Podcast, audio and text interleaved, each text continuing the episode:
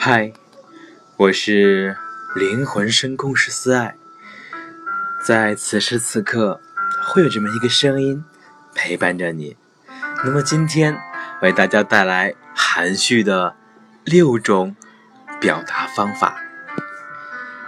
关于含蓄的表达，大致有如下几种方法：第一，仔细研究事物之间的内在联系，利用。同义词、同义词语来表达自己的思想，达到含蓄效果。第二，由外延边界不清或在内涵上极其笼统概括的语言来表达自己的思想，达到含蓄效果。第三，是有许多修辞方法，比如比喻、借代。双关、暗示等可以达到含蓄的效果。第四是有些事情不必直接点明，只需指出一个较大的范围或方向，让听者根据提示去深入思考、寻求答案，可达到含蓄的效果。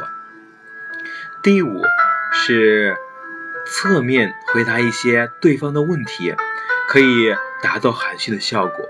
第六是使用含蓄的方法，要注意，含蓄不等于晦涩难懂，它的表现技巧首先是建立在让人听懂的基础上，同时要注意使用范围。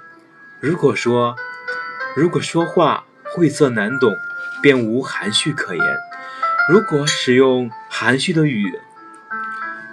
含蓄的话不分场合便会引起不良后果。说话的智慧在生活中，有些有些话说不出来，说出来会很尴尬，还可能会遭到对方的拒绝。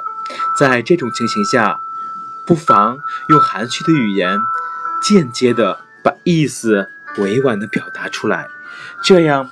不但会显得幽默，而且容易达到目的。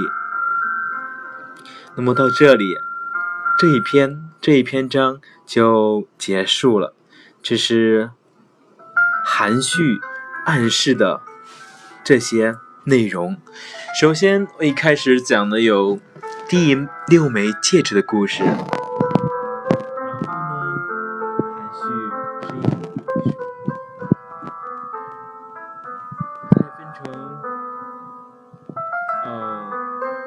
在什么情况下要说话含蓄？分成了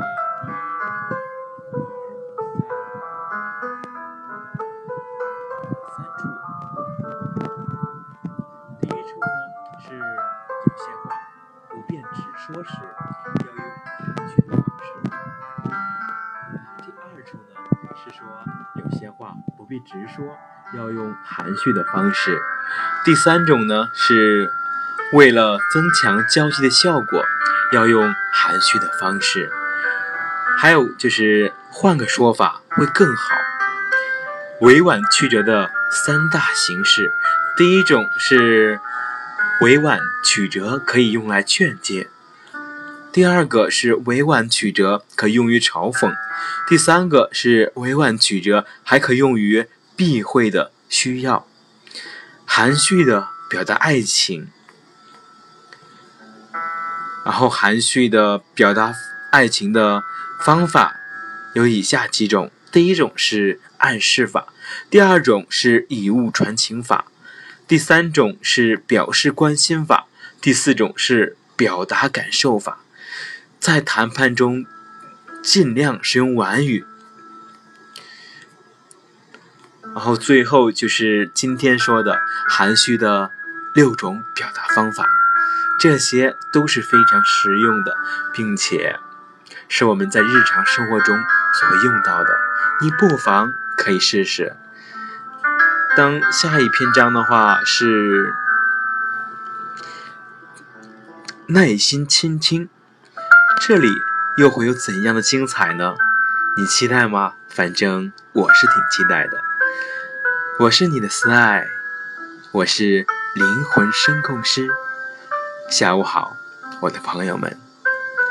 那么明天见吧。午安。